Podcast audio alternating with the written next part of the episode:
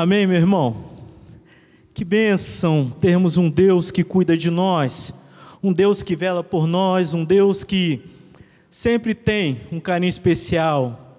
Eu creio que comigo e com você também. Nesta manhã vamos aprender um pouco mais da palavra do Senhor. Nesta manhã de domingo, eu creio que você já passou uma semana, mais uma semana com a graça do Senhor. Eu queria, ah, nesta manhã, ah, ler com você um texto bíblico, está lá em Tito, Tito, capítulo 2, versículo 12, somente um versículo, e eu queria falar um pouco nesta manhã sobre vivendo no tempo presente. Eu creio que é uma mensagem que Deus tem falado muito no meu coração.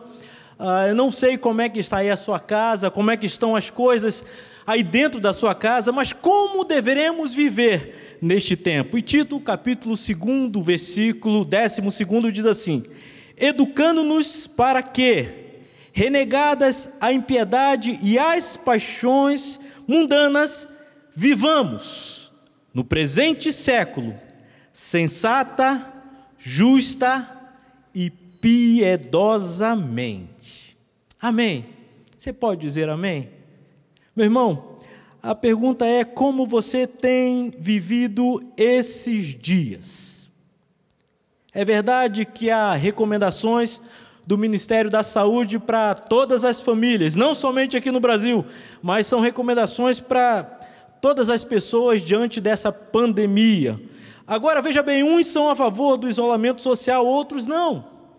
Uns são a favor de um certo medicamento, outros não. Ou seja, o que vemos aqui, meus irmãos, é que não existe ainda uma matéria absoluta sobre este assunto.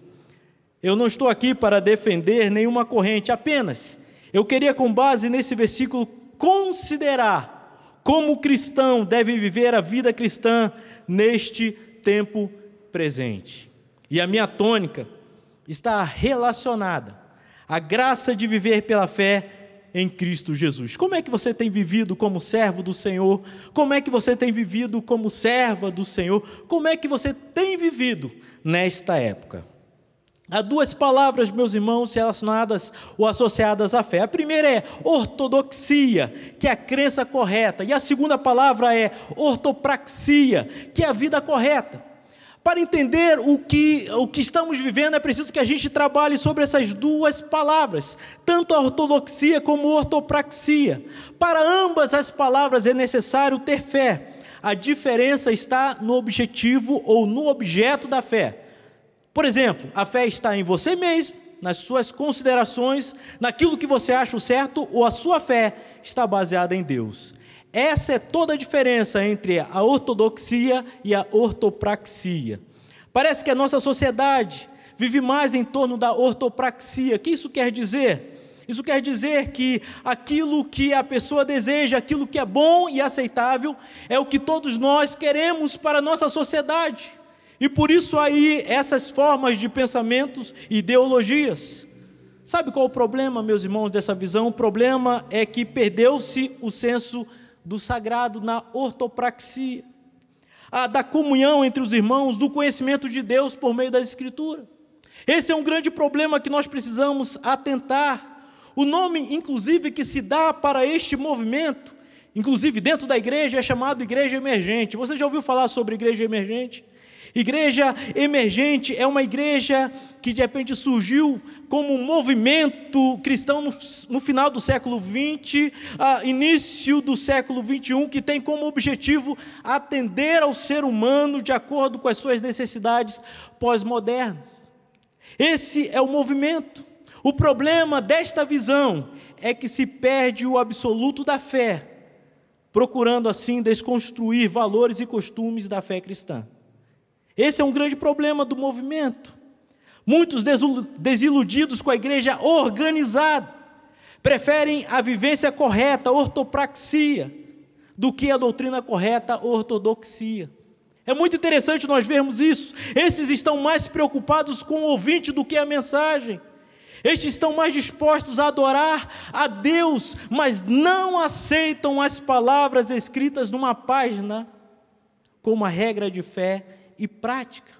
São pessoas assim que nós vemos, ah, desejam um evangelho adaptável ao mundo. Para estes, qual a importância de Jesus ter nascido ah, de uma virgem? Veja bem, José poderia ser o pai de Jesus e não mudaria nada. Para estes, alguém pode provar o nascimento virginal? Esta é a igreja emergente. Ah, o importante é o amor de Deus, que aceita todos e a tudo. Agora a pergunta é: o amor de Deus aceita tudo? É interessante nós vermos isso, olha só, Jesus foi um bom homem, mas porque Deus o que muda? Sigamos os seus ensinamentos, é isso, meus irmãos, que esta visão trabalha. Agora precisamos, meus irmãos, voltar para as Escrituras, porque estes defendem que devemos valorizar as pessoas, as obras, não a fé, porque até mesmo a fé é subjetiva. Diante deste quadro, o que a igreja deve fazer? Aqui, meus irmãos, está a grande tônica quanto à sua ortodoxia, quanto ao seu ensino correto. Será que temos tido o ensino correto? O que a Bíblia nos ensina? Eu creio que, como igreja, fomos chamados para fora do mundo, não para o isolamento. É verdade que precisamos estar em casa, é, eu sei que há uma grande defesa para a diminuição da disseminação do Covid-19 e, e isso tem que haver através do isolamento social, é muito importante. Isso é muito importante, mas o isolamento social não quer dizer isolamento de comunicação. Você está entendendo? Como cristão, jamais devemos nos olvidar da mensagem que traz esperança. Por isso que mesmo à distância é possível se comunicar, aprender, praticar, e por isso que estamos aqui chegando na sua casa. Queremos que você continue aprendendo do Jesus, continue praticando Jesus, e isso é importante na nossa vida.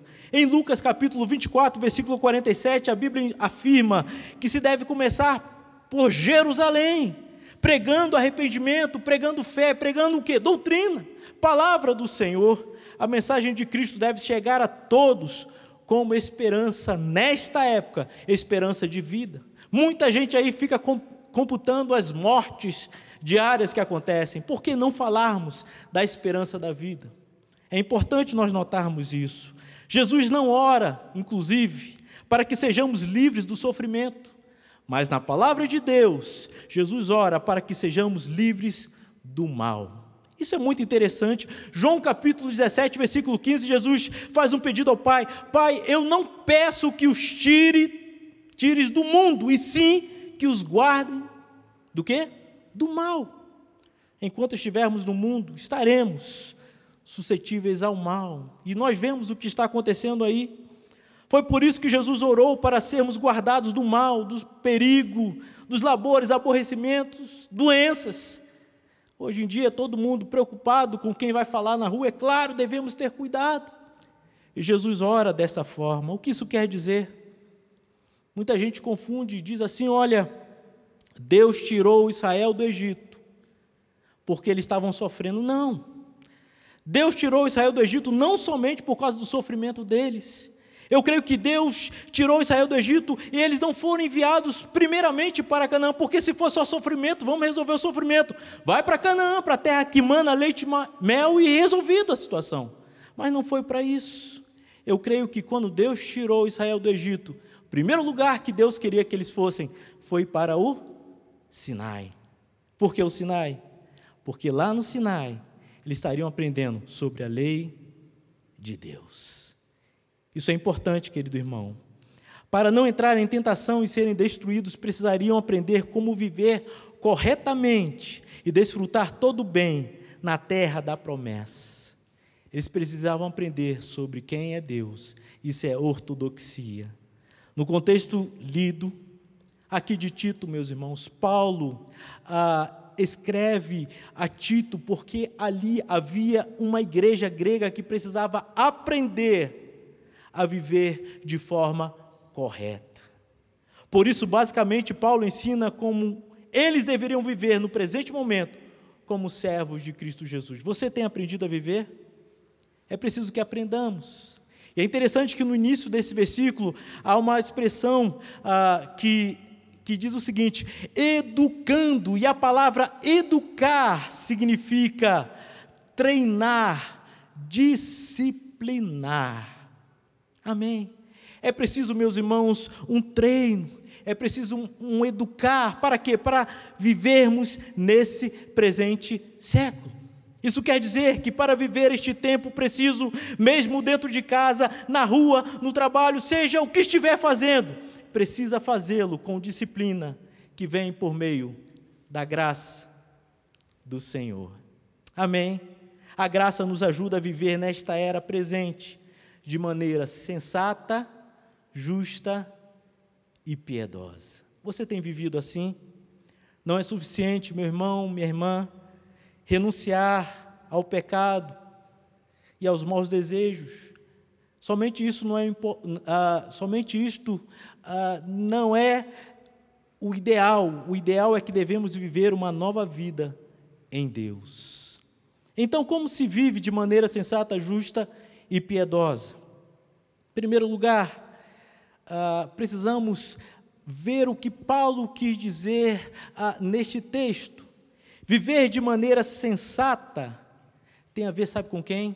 Com você mesmo. Sabe por quê?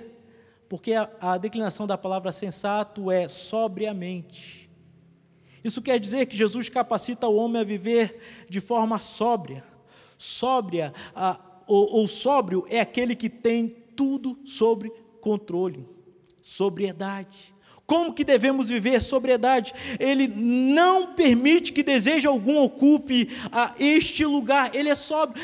Eu vejo tantas pessoas desesperadas. Às vezes a gente sai, tem que ir no mercado comprar alguma coisa, e as pessoas estão assim com medo de tudo e de repente perde até o senso de razão. Não, Deus quer que venhamos viver de maneira sóbria. É claro que você tem que se cuidar, se proteger, mas tudo isso com sobriedade. Assim que devemos viver. A, a qualidades de um caráter íntegro e sóbrio como servos do Senhor. É isso que Deus espera de você. Você tem sido assim? Você tem procurado viver assim? Você tem desejado viver dessa forma? Hoje precisamos resgatar valores do homem e da mulher segundo o padrão bíblico. Olha comigo, Tito capítulo 2, versículo 2 e versículo 5 diz assim: Quanto aos homens que sejam temperantes, respeitáveis, sensatos, sadios na fé, no amor e na constância. E ainda diz: Quantas mulheres que sejam sensatas, honestas, boas donas de casas, bondosas, sujeitas ao marido. Opa, quem é que fala sobre isso hoje em dia? O ensino bíblico, a palavra do Senhor, nos ensina a viver de forma sóbria. Procura a Escritura Sagrada. Precisamos resgatar esses valores perdidos numa sociedade que busca mais a ortopraxia. Você tem demonstrado ah, esta sobriedade, este caráter íntegro neste tempo? Ou você está preocupado com todas as coisas aí e está perdendo o sono e o controle de si mesmo? Segundo lugar, não somente ah, o apóstolo Paulo diz que devemos viver de forma sóbria, mas também devemos viver de forma justa. E aqui, quando fala de viver de forma justa, tem a ver com o próximo. É interessante nós vermos isso. É de acordo com a lei da retidão. Esta atitude nos permite a dar a Deus, como aos homens, o que lhes corresponde. É isso que o texto está dizendo. Deve-se ter uma atitude justa para com todos os homens. Mas isto só é possível pela orientação do Espírito Santo. Ser justo. Queremos, ah, bem da verdade, queremos a todo preço salvar a nós mesmos, mesmo que para isso tenhamos que ser injusto com o próximo. Quem já fez isso? Ah, muitas vezes tem dito o que deve ser feito aí, e algumas pessoas têm feito além do que se deve. Por exemplo, ah, está faltando gás, aí todo mundo compra gás. Está faltando máscara, todo mundo compra. Álcool gel, todo mundo compra. E a gente esquece que existe o próximo. A gente esquece que existe o outro. Quem é que nesta época ah, tem deixado de olhar um pouco para si mesmo e olhado para o outro? Sendo justo, sendo abençoador, nós precisamos disso, meus irmãos. A Igreja Nova Vida tem procurado fazer isso quando convida você a trazer cestas básicas, pessoas que estão precisando. Será que você tem feito isso de uma uh, proporção menor lá dentro uh, da sua casa, ou você conhece alguém que está precisando, passando necessidade? É preciso que venhamos atentar para isso. Em terceiro lugar, ainda, o texto diz: viver não somente de forma sóbria, não somente de forma justa, mas também viver piedosamente. E viver piedosamente tem a ver com Deus. É interessante como o apóstolo Paulo trabalha isso. Ele fala primeiro consigo mesmo, depois fala com o próximo, e depois ele dá ênfase para Deus. Por quê? Porque a palavra piedosamente quer dizer submissão àquilo que crê. Amém. Viver piedosamente é estar atento que a vida não tem sentido sem um Senhor glorificado que reina sobre tudo. Ah, nesse sentido, tudo que faço está atrelado nos meus deveres para com Deus, por meio da graça. Então veja bem, eu estou focado no Senhor. Ah, embora vivendo neste mundo, eu vivo para Deus, a minha mente é do Senhor, o que eu quero fazer é para o Senhor. Ah, embora muitas vezes eu me sinta angustiado, eu sei em quem tenho crido. Aleluia. E Ele é poderoso para guardar o meu tesouro até aquele dia. É isso, meus irmãos, que devemos viver piedosamente. Será que você tem feito isso na sua casa? Será que isso tem acontecido dentro do seu lar? Para quem e para que você tem vivido? Esta é a pergunta. Ah, eu estou vivendo aqui ah, para minha família ser guardada. Meu irmão, nós vivemos para Deus, o nosso viver é Cristo. Assim que o apóstolo estava ali ah, ensinando a forma que nós devemos viver. Eu creio, meu irmão, que tudo perde o sentido sem a esperança de uma vida eterna com Deus. Você está entendendo? O cristão é alguém que deve estar preparado para qualquer momento se encontrar com o Rei dos Reis. E aí, quando encontrarmos com Ele, tudo fará sentido. Amém. Você está preparado para isso? Viver de maneira sensata, nós vimos aqui, tem a ver consigo mesmo. Viver de forma justa tem a ver com o próximo. E viver piedosamente tem a ver com Deus. Você deve viver sobriamente com as suas atitudes, como servo do Senhor. Você tem vivido assim? Você tem sido a justo com a sua família, seus irmãos, como servo do Senhor, você tem vivido em submissão àquele que um dia você confessou a sua fé. Meus irmãos, eu creio que este é o grande desafio, como cristão, deste presente século. Eu quero orar por você. É uma mensagem simples, mas eu quero que você precisa se lembrar que a vida da gente não deve ser simplesmente uma ortopraxia, viver de forma correta, mas precisamos conhecer esse Deus. E conhecendo esse Deus, precisamos vivê-lo intensamente no nosso dia a dia. E quando nós vivemos intensamente no nosso dia, nós sempre temos a graça de podermos viver sobriamente a graça de sermos justos para com os nossos irmãos e a graça de vivermos piedosamente. Eu quero orar por você. Eu quero que dentro da sua casa, eu sei que a semana passou, estamos no início de uma nova semana.